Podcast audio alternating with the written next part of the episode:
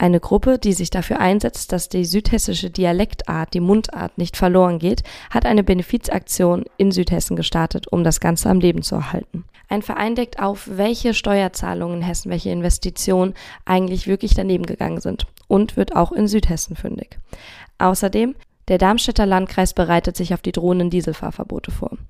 Was die Menschen denken und wer davon betroffen sein wird, wie die Leute damit umgehen, das erfahrt ihr in der Echo-Serie, aber jetzt auch hier im Station 64 Podcast, dem Podcast für Südhessen. Hallo und guten Morgen, guten Mittag, guten Abend, wo auch immer ihr gerade diesen Podcast, diese Station 64, die 16. Folge schon hört. Ich wünsche euch einen schönen Tag. Ich bin Ann-Kathrin. Ich mache seit einigen Monaten hier die Station 64, der Podcast, der sich mit den Themen in und um Südhessen, aber vor allem für Südhessen auseinandersetzt.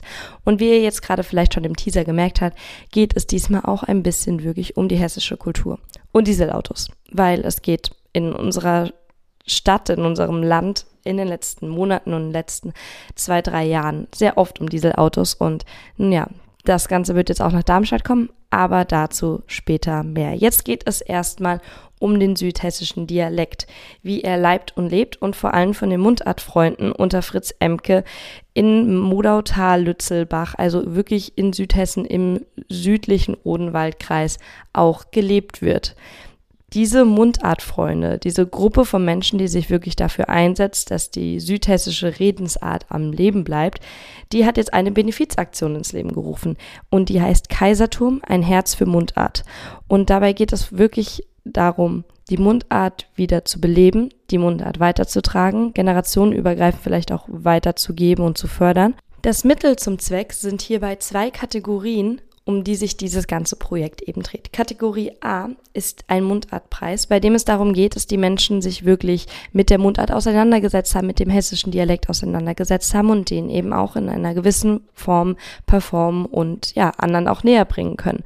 Der Sieger dieser Kategorie, der wird am Ende in ein Tonstudio eingeladen und darf das Ganze dann auch professionell aufnehmen. Das Ganze wird also als Bubble-Beitrag auf einer gesamten CD-Produktion dann eben eine Plattform finden. Den Auftrag hat bereits eine Kindertagesstätte gemacht in Rheinheim. Da sind dann wirklich auch die Mundartfreunde selbst hingekommen mit ihrer Gitarre und haben das dann mit den Kindern aufgenommen. Die haben dann somit ihren Beitrag eingereicht und sind eben in der Kategorie A jetzt mit dabei und werden später von einer Jury, wenn alle Beiträge fertig gemacht sind, bewertet. Die Jury besteht unter anderem aus Journalisten, einem sogenannten Mundartpfarrer aus der Gegend, einem Schauspieler und vielen weiteren Mundartfans, die das Ganze dann eben am Ende bewerten.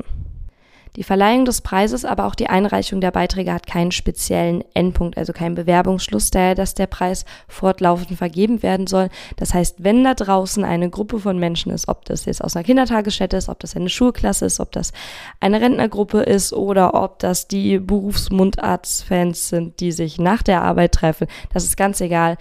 Geht einfach einmal auf gebabbel-südhessen.de und guckt euch dort noch einmal die Bedingungen an und dort seht ihr auch, wo ihr eure Beiträge des südhessischen Dialekts, der südhessischen Mundart einreichen könnt. Ich persönlich spreche es nicht, auch wenn meine Großeltern es versucht haben, mir beizubringen.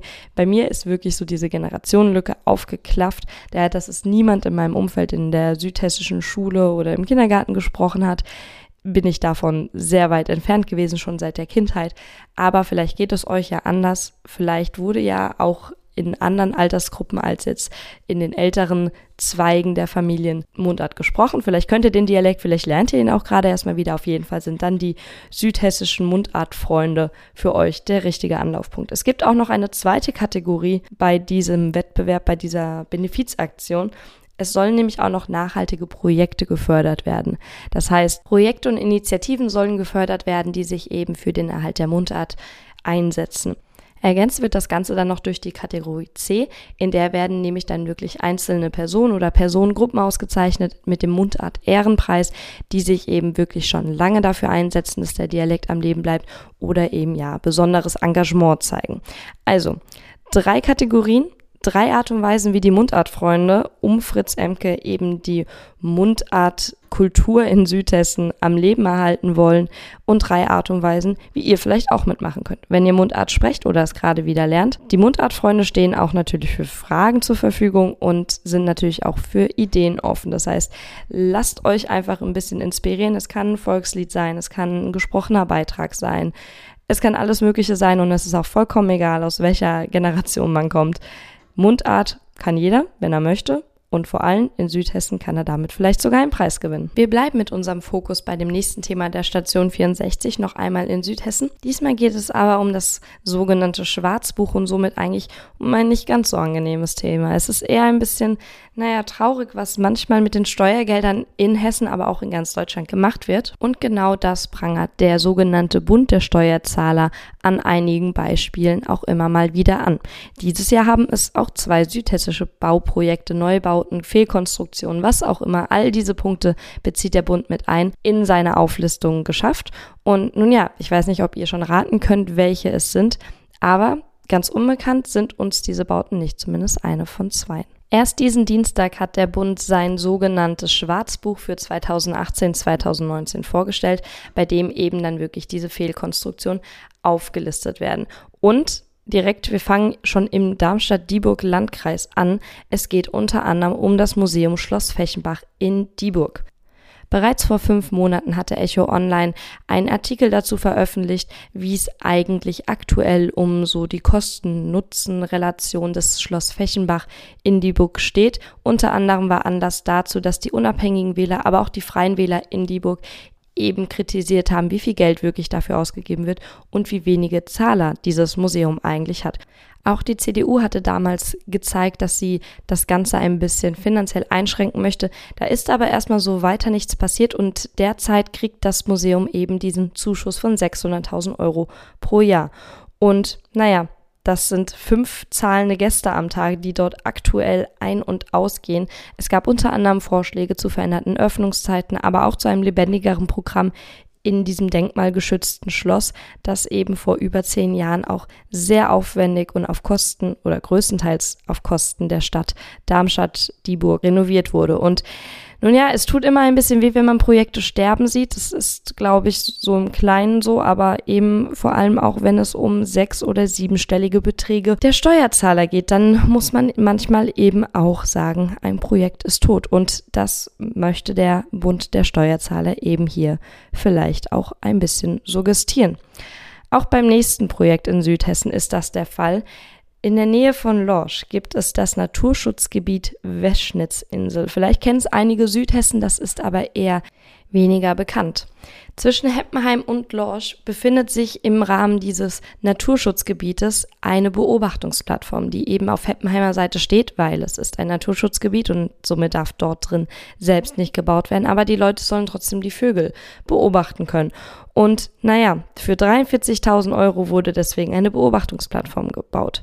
Das klingt jetzt erstmal nach, ja, einer Menge Geld, aber für eine sinnvolle Beobachtungsplattform ist das ja gar nicht mal so schlimm, oder? Naja, das Problem ist, zum einen, die Leute finden die Beobachtungsplattform nicht.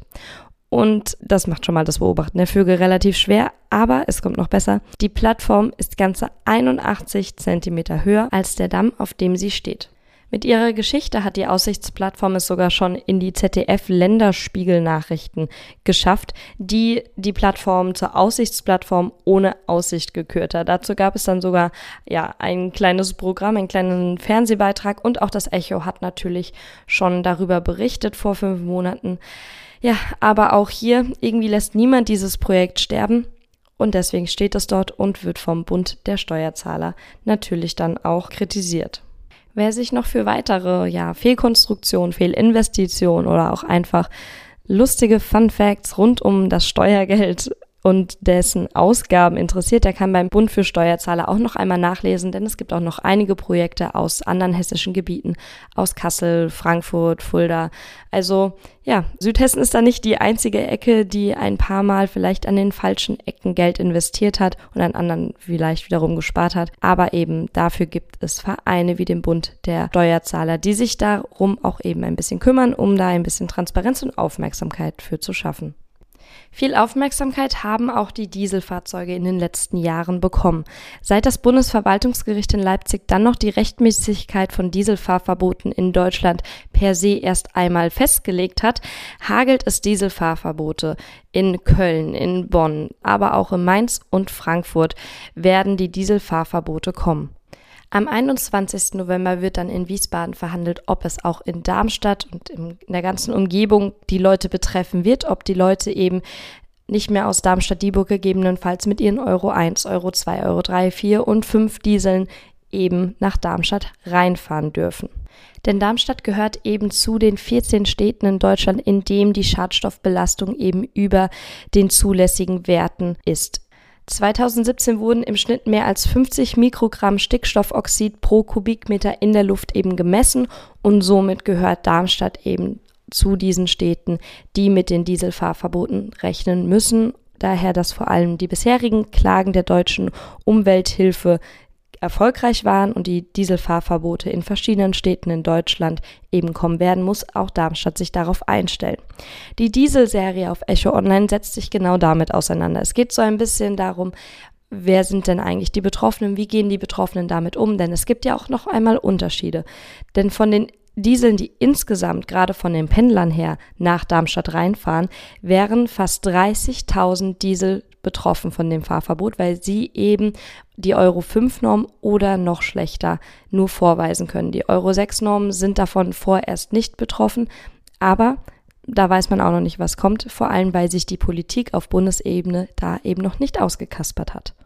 In der Serie geht es bei Echo Online vor allem um die Menschen, die es trifft. Das heißt, es werden Betroffene vorgestellt. Es geht ein bisschen um die Beispiele. Wer sind denn eigentlich die Menschen, die sich es vielleicht auch nicht leisten können, einfach umzurüsten oder eben vor allem, wie es im zweiten Teil der Serie aufgezeigt wird, die Umtauschprämie zu nutzen, die jetzt immerhin von einigen Händlern angeboten wird. Je nach Fahrzeug kann das auch eine ordentliche Summe Geld sein. Beispielsweise bei einem Golf gibt es 5000 Euro, bei einem Passat gibt es immerhin schon 8000 Euro. Das sind natürlich Anreize, aber wie die Geschichten auf Echo Online zeigen, das kann sich trotzdem noch nicht jeder leisten. Vor allem auch nicht jeder Betrieb, der vielleicht eine ganze Flotte nur mit Dieselfahrzeugen älterer Normen im Hof stehen hat. Auch andere Lösungen stehen jetzt natürlich für die Pendler im Raum. Kann ich die öffentlichen Verkehrsmittel nutzen? Kann ich vielleicht auf Carsharing umsteigen oder einfach Fahrgemeinschaften mit meinen Arbeitskollegen bilden? All das muss gegebenenfalls überdacht werden, aber eben erst ab dem 21. November.